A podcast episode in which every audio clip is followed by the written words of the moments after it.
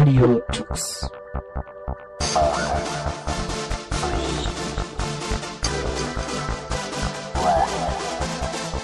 The German Linux Radio, the German Linux Radio.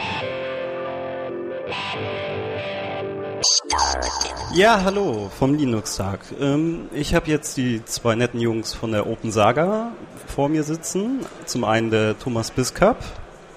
Einmal vielleicht Hallo. ein genau freundliches Hallo. Und den Ulf Müller-Baumgart. Ja, hi. Hi, genau.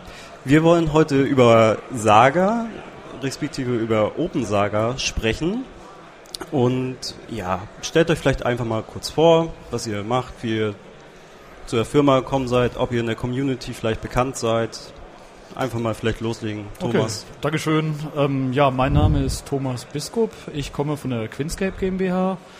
Wir sind ein Unternehmen, das seit zehn Jahren Webanwendungen entwickelt und seit vier Jahren mit OpenSaga als Projekt unterwegs ist, was seit einem Jahr auch als Open Source frei verfügbar ist. Ich habe vorher relativ wenig aktiv mit Open Source gemacht, sondern war eher passiver Nutzer und ähm, habe mich da sehr viel im Spring-Umfeld getummelt, auch Bücher geschrieben und ähnliches zum Beispiel. Das war so meine wesentliche Open Source-Beschäftigung. Mhm. Gut.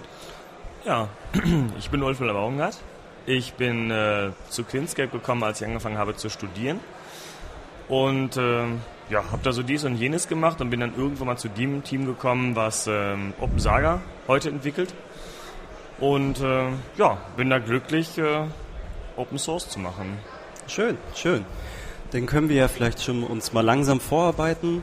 Was ist überhaupt dieses Saga? Ich habe mir das mal kurz angeguckt. Ähm, es ist äh, ein anscheinend sehr mächtig, gewaltiger Standard, äh, der da definiert wurde vom Bund auch, so wie ich das gesehen habe. Und ja, erzählt äh, uns doch mal was darüber, was Saga als Abkürzung äh, überhaupt bedeutet, was es ist. Also Saga ist tatsächlich im Moment noch eine Abkürzung, wird aber gerade zu einem Namen, der in Zukunft keinen Ah. Abkürzungscharakter mehr hat. Ah, gut. Und steht heute für Standards und Architekturen für E-Government-Anwendungen. Das heißt, das ist ein großes Referenzdokument, das äh, von der Bundesregierung, vom IT-Rat ähm, erstellt und gepflegt wird, versioniert auch und alle zwei bis drei Jahre fortgeschrieben wird in neuen Versionen. Und in diesem Standarddokument wird beschrieben, wie E-Government-Anwendungen optimalerweise strukturiert, gebaut, konstruiert werden sollen, welche Technologien, welche Schnittstellen, Spezifikationen zu verwenden sind, um eine möglichst einheitliche Standardarchitektur für Anwendungen des Bundes eben zu bekommen. Ziel ist es also, effizienter, vergleichbarer Anwendungen entwickeln zu können damit. Okay, das klingt ja sehr umfangreich. Diese ist das ähm, jetzt ein, äh, ein Standard, auf den man einfach nur aufbauen kann? Oder gibt es da vielleicht auch schon so Richtung Gesetze oder Vorschriften, die das vielleicht vorschreiben, dass zukünftig alle Behörden oder Ämter nach diesem Saga-Standard vielleicht zum Beispiel arbeiten müssen? Das ist ein ganz spannendes Thema, weil Saga bisher in der aktuellen Version 4.0 ausschließlich verbindlich war für E-Government-Anwendungen des Bundes. Und genau da sind die Spielräume, wo man halt erstmal definieren muss, was dann wirklich eine E-Government-Anwendung des Bundes ist, die das genau betrifft. Und ansonsten war es eher eine Empfehlung, die halt nach Möglichkeit angewendet werden sollte, auch von Ländern und anderen, so dass aber der Adaptionsgrad sehr unterschiedlich ist. Das ändert sich jetzt mit der Version 5. Die wird ähm, verbindlich für alle Softwaresysteme des Bundes und möglicherweise auch für viele Systeme, ähm, die Schnittstellen zu diesen Systemen haben. Das heißt, das ist was, was jetzt mit der Verabschiedung des, äh, der Version 5 dann wesentlich klarer werden wird und auch deutlich größere Auswirkungen haben wird auf die IT-Landschaft in den Behörden.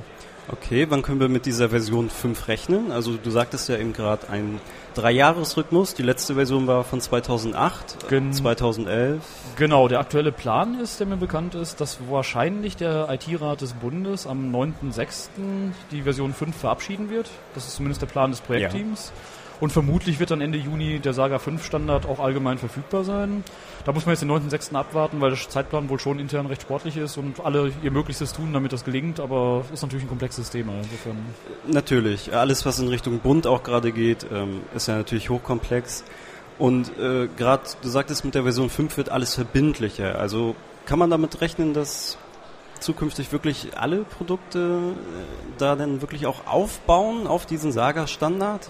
Also man muss dann immer noch verstehen, dass der Standard so strukturiert ist, dass es innerhalb des Standards noch unterschiedliche Verbindlichkeitsstufen gibt. Es gibt obligatorische Teile, die wirklich für jeden ohne Ausnahme verbindlich sind. Es gibt empfohlene Teile, wo man aber auch Wahlmöglichkeiten hat und Ausnahmen definieren kann. Und es gibt einfach sehr lockere Empfehlungen, wo Sachen beobachtet werden. Das heißt, der Gesamtstandard ist nochmal so strukturiert, dass man je nach Themenfeld, in dem man sich bewegt, jetzt Sicherheit oder Programmiersprachen oder Schnittstellentechnologien, unterschiedlich schwere Gültigkeitsgrade eben hat. Was auch dazu hel dabei helfen soll, eben die Vielfalt der Projekte zu unterstützen, die es halt gibt, weil man eben nicht wirklich genau eine Definition geben kann, die für alle funktionieren würde. Nur manche Sachen sind halt definitiv obligatorisch, andere etwas weniger. Mhm. Das Wichtige an 5 ist eigentlich, an Version 5 von Saga ist eigentlich, dass eben zukünftig alle Softwaresysteme des Bundes und nicht eben nur die E-Government-Systeme davon betroffen sein werden. Das heißt, damit ist eine viel klarere Regelung getroffen worden, weil man vorher immer so ein bisschen in der Grauzone diskutieren konnte, ob eine Anwendung dann eine E-Government-Anwendung des Bundes ist. Das wird jetzt in Zukunft definitiv anders sein. Insofern ist natürlich die Gültigkeit wesentlich äh, weitreichender. Diese Versionen sind dann auch natürlich alle abwärtskompatibel. Also äh, Version, wenn ich was mit Version 5 mache, ist es aber auch gleichzeitig äh, in Version, mit Version 4 gültig oder wie, wie stellen die sich das denn vor? Weil ich habe ja auch äh, schon mitgekriegt, dass es äh, auf einen sehr langen Zeitraum auch mhm. geplant ist, dieses mhm. Saga natürlich auch anzuwenden, um die Daten wirklich in einer ja, verständlichen Art und Weise, in einer offenen Form halt wirklich zu hinterlegen. Ja. Also es ist so, für die Standards mit den unterschiedlichen Gültigkeitsstufen ähm, gibt es auch so ein Lebenszyklusmodell, wo man definieren kann, ob ein Standard jetzt gerade gültig ist, ob er nur noch auf so eine ähm, ja, Lebenserhaltungsliste kommt, wo quasi gesagt wird, das ist eine Kompatibilitätsliste, der darf noch verwendet werden in Altsystemen, aber nicht mehr in neuen und so weiter. Und dadurch versucht der Bund eben zu regulieren, dass die Migrationsaufwände, die man durchaus erwartet, sich in Grenzen halten. Also die Erwartungshaltung ist, dass Systeme sich immer an dem aktuellen Saga-Standard ähm, orientieren. Natürlich gibt es immer Übergangsphasen und Übergangsfristen, um eine Migration vorzunehmen. Und da versucht man auch mit viel Fingerspitzengefühl, sagen wir mal, so die Übergänge so hinzubekommen, mhm. dass da keine signifikanten unnötigen Zusatzaufwände entstehen. Eben. Ja, natürlich ist es ja auch wesentlich einfacher, äh, immer von der äh, auf die Version, auf die aktuelle Version zu migrieren, in kleinen Schritten, wenn es eigentlich so schwer gemacht wird. Wir wissen ja alle, wie große, schwerfällige Migrationen äh, uns das Leben verschönern und äh, nicht gerade dazu beitragen, dass diese auch wirklich immer gemacht werden. Genau. genau. Und ihr habt, oder als Firma, habt ihr jetzt das Projekt Open Saga ins Leben gerufen. Vielleicht kann der Ulf uns ja mal was erzählen, was Open Saga ist.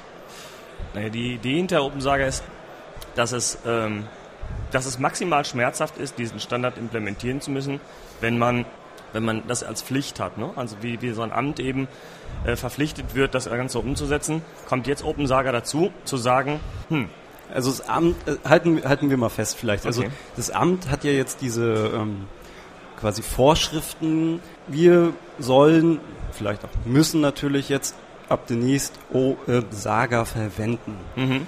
Ich stehe jetzt da als Behörde und muss das jetzt verwenden und ja, da kommt ihr dann sicherlich ins Spiel. 99 Prozent dessen, was umgesetzt wird, wird immer gleich sein. Ich werde immer Benutzer anlegen müssen, fast immer Benutzer anlegen müssen. Ich habe Rollensysteme, ich habe Barrierefreiheit und so weiter. Das soll OpenSaga abnehmen. Das soll OpenSaga erleichtern, das soll OpenSaga unterstützen. Ich würde gerne ergänzen, das Grundproblem ist eben einfach, dass der Saga-Standard selbst sehr, sehr umfangreich ist. Das mhm. sind ungefähr 180 Grundseiten, die man hat, die wiederum auf andere Standards referenzieren, die dann auch nochmal mehrere hundert Seiten oder tausend Seiten haben können eben. Das heißt, die Gesamtkomplexität ist tatsächlich extrem hoch, was dazu führt, dass eben ähm, Behörden, die sich damit befassen müssen, immer das Problem haben, richtig einschätzen zu können, welche Teile sind jetzt für mich relevant, in welchem Grade muss ich sie wie erfüllen eben.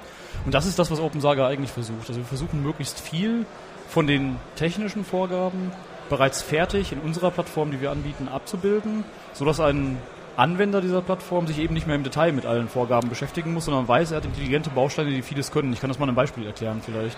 Vielleicht später. Okay. Ähm, vielleicht können wir auch noch mal ganz kurz über die Geschichte von den Open Saga nochmal mhm. vielleicht rückwirkend eingehen. Weil ich habe gehört, ihr habt ja erst proprietär oder closed sourced gestartet und äh, das wäre ja nicht im Sinne des äh, Open Source äh, Gedankens, genau. der hier in Berlin zurzeit vertreten wird. Absolut, sehen wir genauso. Also ursprünglich ist Open Saga vor vier Jahren entstanden als industrielles Projekt mit einem Partner im Bereich Lebensmittelüberwachung und Verbraucherschutz.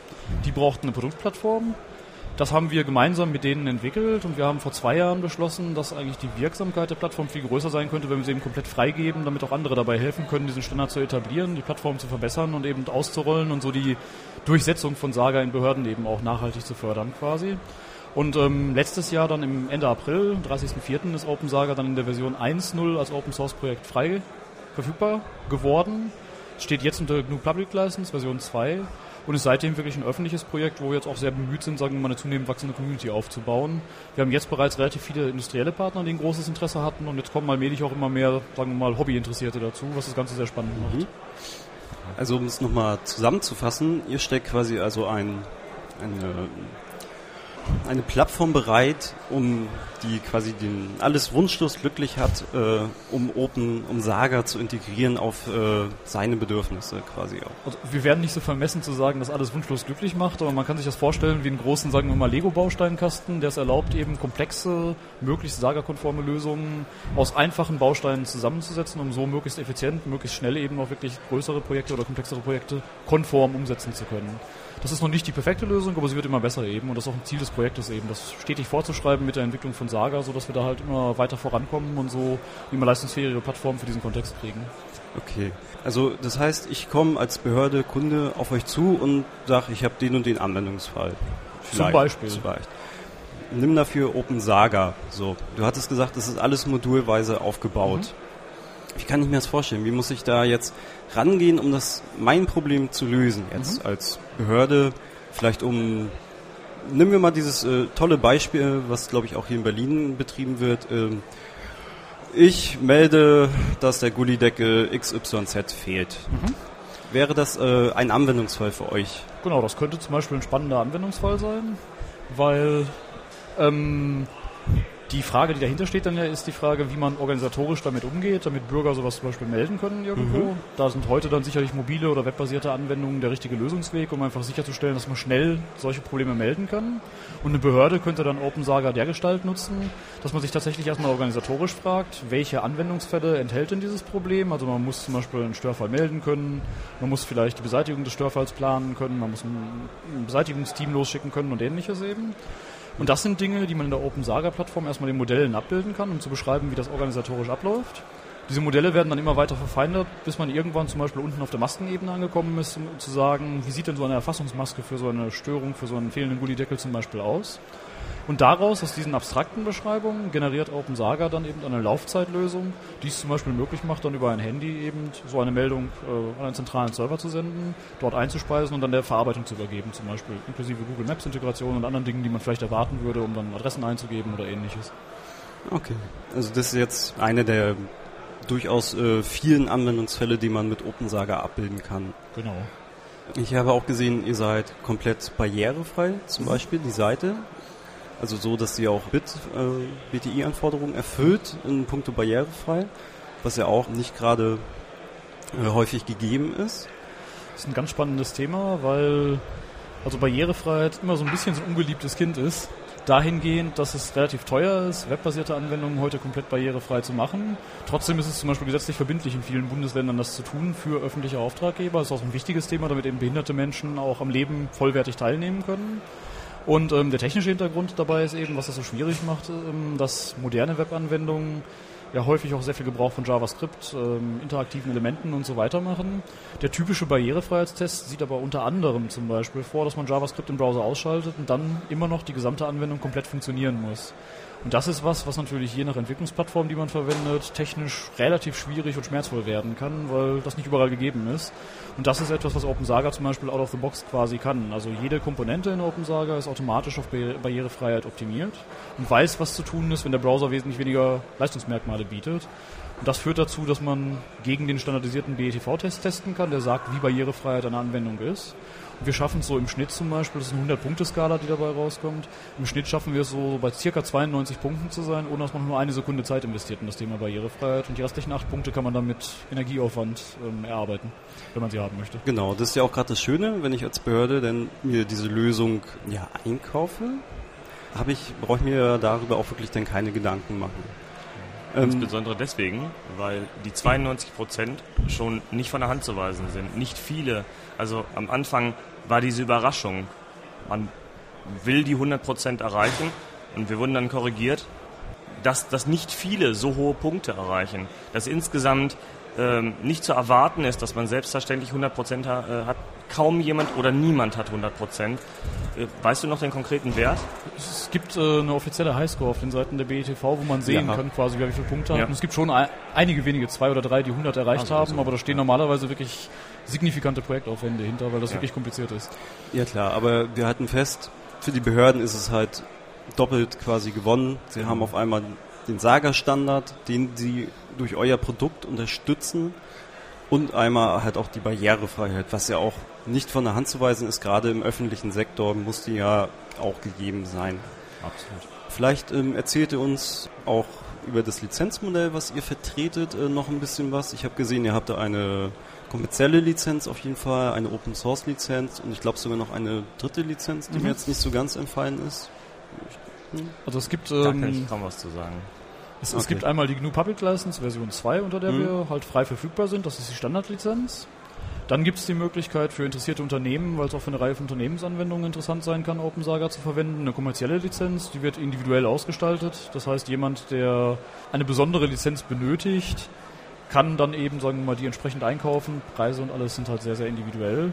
Die dritte Lizenz ist die sogenannte EUPL, die European Public License. Das ist so ein Versuch der EU, eine Open-Source-Lizenz zu definieren, die gegen die Rechtssysteme aller EU-Staaten bereits verifiziert und abgesichert ist. Das heißt, da haben Anwälte aus allen EU-Ländern daran mitgearbeitet, um sicherzustellen, dass die Lizenz einerseits in jeder Sprache der beteiligten EU-Länder verfügbar ist, sodass man sie immer in der, in der Landessprache lesen kann und es keine Missverständnisse gibt durch Übersetzungsfehler. Und zum anderen sind die, ist die EUPL geprüft worden gegen die jeweiligen Landesgesetze, um sicherzustellen, dass Eigentums- und sonstige Rechte eben auch richtig darin repräsentiert werden, damit auch in dem komplexen EU-Rechtsraum, sagen wir mal, keine Probleme auftreten können. Das ist eine spezielle Behördenlizenz. Okay, also verstehe ich das richtig? Also bezieht sich das auch nicht nur auf Deutschland jetzt? Absolut. Also die EUPL ist wirklich eine von der Europäischen Union verabschiedete oder entworfene, entwickelte Lizenz und ähm, hat eben das Ziel, wirklich den EU-Staaten Rechtssicherheit zum Thema Open Source zu geben, sodass man weiß, was man darf und was man nicht darf. Okay, aber das Saga bezieht sich dann auch das auf die äh, EU oder nur auf Deutschland? Es ist ja und nein. Also Saga ist ein Standard, der in Deutschland entstanden ist.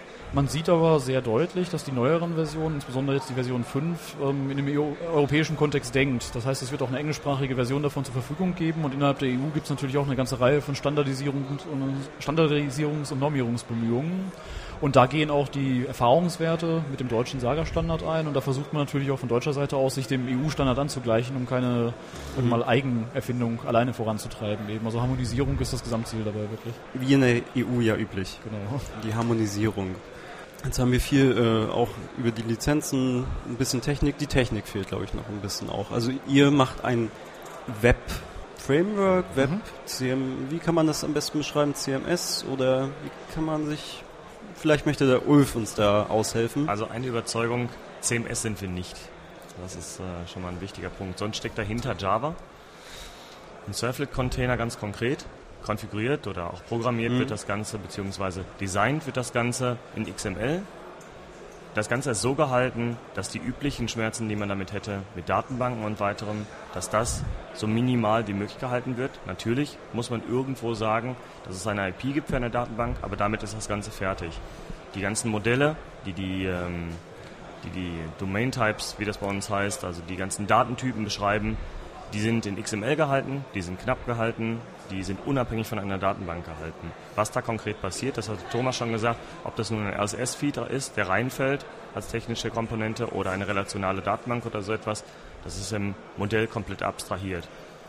Das heißt also, dass äh, euch quasi die Datenquellen ähm, im Prinzip egal sind. Also böse gesagt, von der CSV über die Excel-Tabelle, über eine MySQL-Datenbank unterstützt ihr so ziemlich Oha. Naja, aber ihr unterstützt das halt natürlich. Im Prinzip Um schon. Also wenn ich kurz einsteigen darf, also die Idee ist halt wirklich hinter diesen Modellen, wir wollen die Fachlichkeit abbilden. Und eine Fachlichkeit Ja. ist ja häufig sowas wie, es gibt Daten zu irgendeinem Thema. Natürlich liegen die im realen Leben dann in der Datenbank oder sonst wo, aber die Modelle drücken halt mehr diese Fachlichkeit aus. Und nur an unterster Ebene definiert man dann die Schnittstelle, um eben zu sagen, okay, diese Daten kommen aus einer Datenbank, die anderen Daten da drüben kommen aus einer CSV-Datei und die nächsten aus einem XML-Repository oder irgendwas. Und das ist so eine der Ideen, mit der wir versuchen, halt Komplexität, technische Komplexität weitestgehend aus den Modellen herauszuhalten, damit eben auch Endanwender, Endkunden des Systems es leichter haben zu beschreiben, was sie eigentlich an Problemen haben, wie sie die lösen wollen. Genau, weil wir ähm, sind ja immer noch auf diesen Behördenkreis, denke ich mal, auch hauptsächlich fixiert, äh, so wie ich das auch bei euch rausgehört habe. Und ähm, ja, da ist ja meistens ein Sys-Admin oder ein paar mehr Sys-Admins, die das machen.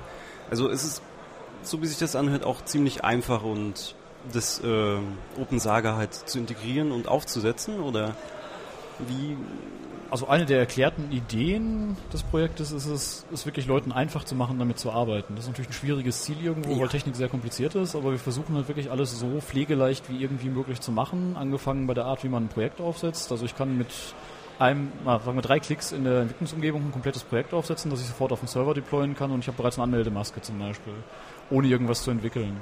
Das ist eine Idee, wir wollen schnell starten können. Genauso ist es möglich, Pflegemasken und ähnliches Auto generieren zu lassen und so weiter, um ganz, ganz schnell dazu zu kommen, dass man quasi einen Prototypen bauen kann. Weil wir nämlich als Ziel tatsächlich die eher nicht IT-Anwender adressieren wollen. Also Leute, die zwar ein konkretes fachliches Problem sehr gut beschreiben können, denen aber die Ausbildung oder Erfahrung fehlt, das dann technisch auch auszudrücken. Und das soll mit diesen Modellen eben möglich sein, dass man eher darüber redet, was ist das eigentliche Problem. Und die Modelle haben dann einen sinnvollen ein sinnvolles Generatorverhalten unter der Haube eben. Das ist ermöglicht, daraus eine vernünftige technische Implementierung in JSF, Spring, Java und so weiter eben zu generieren, die dann diese allgemeine fachliche Anforderung umsetzt. Also brauche ich nicht immer den IoT-Nerd im Keller, der mir OpenSaga jetzt äh, zum Laufen bringt, sondern es geht auch relativ normal. Also mit einem gesunden, sagen wir mal, technischen Grundverständnis kriegt man das auch selbst hin. Da natürlich solche Sachen wie XML vorkommen, darf man keine Angst vor spitzen Klammern haben oder sowas. Aber ähm, sagen wir mal, wenn das okay und akzeptabel ist, kann man damit, denke ich, sehr gut umgehen. Wir haben auch Partner, wo tatsächlich Biologen, Veterinäre und ähnliche Leute ähm, mit dem System zumindest grundlegende Fachverfahren zum Beispiel definieren und umsetzen. Die können natürlich keine intensive Algorithmenprogrammierung oder sowas machen, dafür muss man Java oder SQL oder was auch immer können. Aber die können sehr viel von dem Rahmen bereits erstellen, weil die Modelle halt einfach genug sind dass man die technischen Details eben tatsächlich nicht kennen muss oder verstehen muss. Ihr seid ja nun Open Source. Wie sieht bei euch die Community aus? Mhm. Was gibt's da? Was habt ihr? Das ist ein spannendes Thema, das uns sehr stark bewegt. Also wir haben vom ersten Tag an versucht, sehr so auf diese Community-Aspekte Wert zu legen. Und wir haben das ja, in mehrere Komponenten geteilt. Wir haben einen wissenschaftlichen Beirat. Ich weiß gar nicht, ob wir das erste oder einzige Open Source Projekt der Welt sind, die sowas haben. Das haben wir uns gegeben, weil wir von vornherein gesagt haben, wir möchten, dass wir Universitäten und Hochschulen motivieren, von Anfang an an dem Projekt, also mit dem Projekt zu arbeiten, das zu testen, auszuprobieren, Feedback zu geben und ähnliches. Da sitzen dann Experten drin, zum Beispiel, also Professor Rausch aus Klausthal aus dem Saga Expertenrat zum Beispiel, das Mitglied des wissenschaftlichen Beirates dann, weil der uns auch wichtiges Feedback zum Saga-Standard geben kann und viele andere. Ähm, neben den Hochschulen, mit denen wir halt zusammenarbeiten, um einfach so eine kontinuierliche Qualitätssicherung zu haben, gibt es ähm, dann industrielle Partner, die wir bereits haben, Unternehmen, die spezielle Komponenten zusteuern, die mithelfen, irgendwelche Systeme anzubinden, zum Beispiel jüngst jetzt Sopara Thailand und mit Sonos haben wir jetzt auch gerade geredet hier auf dem Linux-Tag darüber, dass wir da was zusammen machen werden. Und darüber hinaus gibt es klassische Integrationspartner, erstmal so als formale industrielle Partner. Und ähm, so die, sagen wir mal, informelle Community, einfach von Begeisterten, kommt erst langsam in Schwung, muss man ganz ehrlich zugeben, was immer ein bisschen auch an dem Behördenthema liegt, weil viele denken, ach, Behörde ist trocken und nicht so interessant. Da muss man erstmal so diese erste Hemmschwelle nehmen und zeigen, welche spannenden Technologien hinter dem Ganzen eben auch stecken. Und das baut sich jetzt langsam auf. Also das Forum füllt sich langsam, sagen wir es mal so. Okay, Forum füllt sich. Ähm Habt ihr schon äh, Code vielleicht auch eingereicht bekommen von äh, Community-Mitgliedern oder ist das, äh, hat das noch Seltenheitswert oder war noch nicht vorhanden? Also es hat außerhalb der industriellen Partner und der Hochschulen tatsächlich Seltenheitswert und auch in Hochschulen ist noch nicht allzu viel gekommen. Also insofern ist es momentan immer noch sowas sehr, ja, noch ein bisschen sehr organisiert irgendwo. Da muss noch mehr passieren auf jeden Fall und das wollen wir auch und versuchen wir auch zu motivieren. Genau, nach dem Interview wird äh, bestimmt jetzt mal jemand äh, sich das Open Saga Projekt angucken und bestimmt auch mitarbeiten. Auf jeden Fall, da bin ich mir sicher. Ich wollte sagen, der Linux-Tag war genau dafür da und äh, wenn alles gut geht und die Interessenten, die da waren, das Ganze umsetzen, wird sich dann auch zeigen, dass es genauso erweiterbar ist, wie wir es mal geplant haben, genauso leicht umsetzbar ist. An vielen Stellen sind gute Erweiterungsmöglichkeiten und ich denke, die können die Leute nutzen und das wird hoffentlich in Liebe umschlagen. Ganz sicher. Ich sehe, ihr habt also eine große Zukunft. Saga, so wie es sich anhört, auch wenn es ein sehr mächtiger Standard ist, der sicherlich nicht einfach ist, hat auch eine große Zukunft, sei es nur in Deutschland oder vielleicht auch EU-weit, weltweit, man weiß es ja nie, was kommt. Wie sieht eure Zukunft mit dem Open Saga Projekt aus? Im Augenblick sind wir damit beschäftigt, die Version 2.0 vorzubereiten. Für alle, die sagen wir mal die Liebe zur OpenSaga entdecken möchten, kann ich auch empfehlen, in der nächsten Woche dann mal drauf zu schauen, sobald der erste Early Access Release von OpenSaga 2.0 da ist. Der wird wesentlich mehr Spaß machen, als die 1.5er Version das in der Vergangenheit getan hat. Ist darauf optimiert, den liebevollen Einstieg zu finden, um es mal so zu sagen. Und ähm, wir planen im Augenblick grob für den September das Produktionsrelease von OpenSaga 2.0. Es hängt jetzt ein bisschen davon ab, wie auch die Saga-Arbeitsgruppe mit Saga 5 weiterkommt und so weiter. Und danach gibt es eine ganze Reihe Pläne, sagen wir mal, spannende, neue, visionäre Sachen einzubauen. Also ein ganz wichtiges Thema sind grafische Editoren für uns. Bisher ist halt sehr viel XML im System drin. Und in Zukunft soll es für viele Dinge eben auch entsprechende grafische Editoren geben, mit denen man Dinge zusammenklicken kann und dann erst in die Programmierung einsteigen muss, wenn es halt richtig kompliziert wird, um halt auch Endanwender wieder zu unterstützen. Darüber hinaus gibt es ganz viele technische Themen, also von Business Process Management eben über Enterprise Service Bus bis hin zu, ähm, sagen wir mal, SOA-Unterstützung die so bei uns rumgeistern als Dinge, die wir jetzt angehen werden. Und ähm, das ist was, das werden wir jetzt auch in den nächsten Wochen im Blog auch nochmal veröffentlichen. Da gab es auch einen Vortrag hier auf dem Newstag zu. Und ähm, das ist natürlich alles noch so ein bisschen, sagen wir mal, vage irgendwo, weil man auch schauen muss, was einfach in diesen Anforderungen sind, die jetzt von den Leuten draußen an uns herangetragen werden. Natürlich. Euch gehen aber die Ideen und die äh, Codezeilen natürlich nicht aus, äh, bis ihr das alles jetzt umgesetzt habt. Und dann gibt es bestimmt Saga 6 und 7 und soll ja immer weiter vorausgehen. Standardisierung in der Hinsicht ist ja auch wirklich gut. Gerade wenn wir nochmal diese Themen in den Hinterkopf rufen, äh, E-Government, äh, Open Data, Open Access vielleicht, man weiß es ja nicht. Absolut. Und das ist eigentlich spannend. Das, ist ein ganz, also das macht das Projekt eigentlich auch besonders spannend, weil man plötzlich, sagen wir mal, in ja, dynamisch entstehende demokratische Prozesse eingebunden ist, weil gerade so Bewegungen wie Open Data ähm, führen im Moment dazu halt, dass sagen wir mal vieles viel transparent wird, was äh, transparenter wird, als es in den letzten Jahren in der Politik war.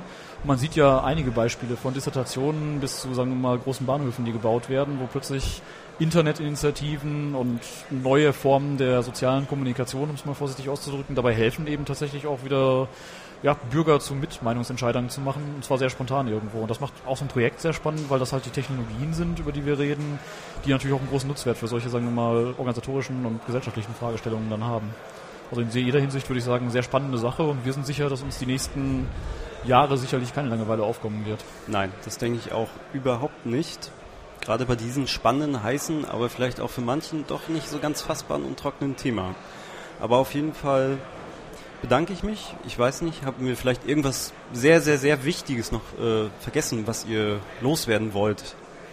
Also ich würde erstmal noch loswerden wollen, dass das jetzt unser erster Linux-Tag war. Wir fanden ihn großartig, wir sind ganz sicher wieder da und hoffen darauf und freuen uns darauf, sagen wir mal, viel mehr Feedback, viel mehr Community eben aufzubauen, weil wir halt wirklich merken, dass sowas ein Projekt großartig beflügelt und ähm, ja, insofern hoffe ich, dass wir alle, sagen wir mal, noch viel Spaß mit Open Saga haben werden. Oh ja. Genau. Also äh, für alle Leute da draußen, die können das Open Saga Projekt auch in der Halle 7 2, äh, b Stand 105a noch besuchen. Zwar leider ohne euch, weil ihr heute fahrt. Wir müssen leider heute zurück zur Arbeit wieder. Ja, die Arbeit ruft. Genau, die böse Realität ist wieder da. Aber ansonsten sind alle ganz herzlich eingeladen, mal vorbeizuschauen und sich dieses doch spannende Thema anzuschauen. Genau. Ich bedanke mich für das Gespräch. Vielen Dank. Ja. Das war eine Sendung von Radio Tux, herausgegeben im Jahr 2011 unter Creative Commons bei noncommercialsharealike.de. Lieder sind eventuell anders lizenziert. Mehr Infos auf radiotux.de.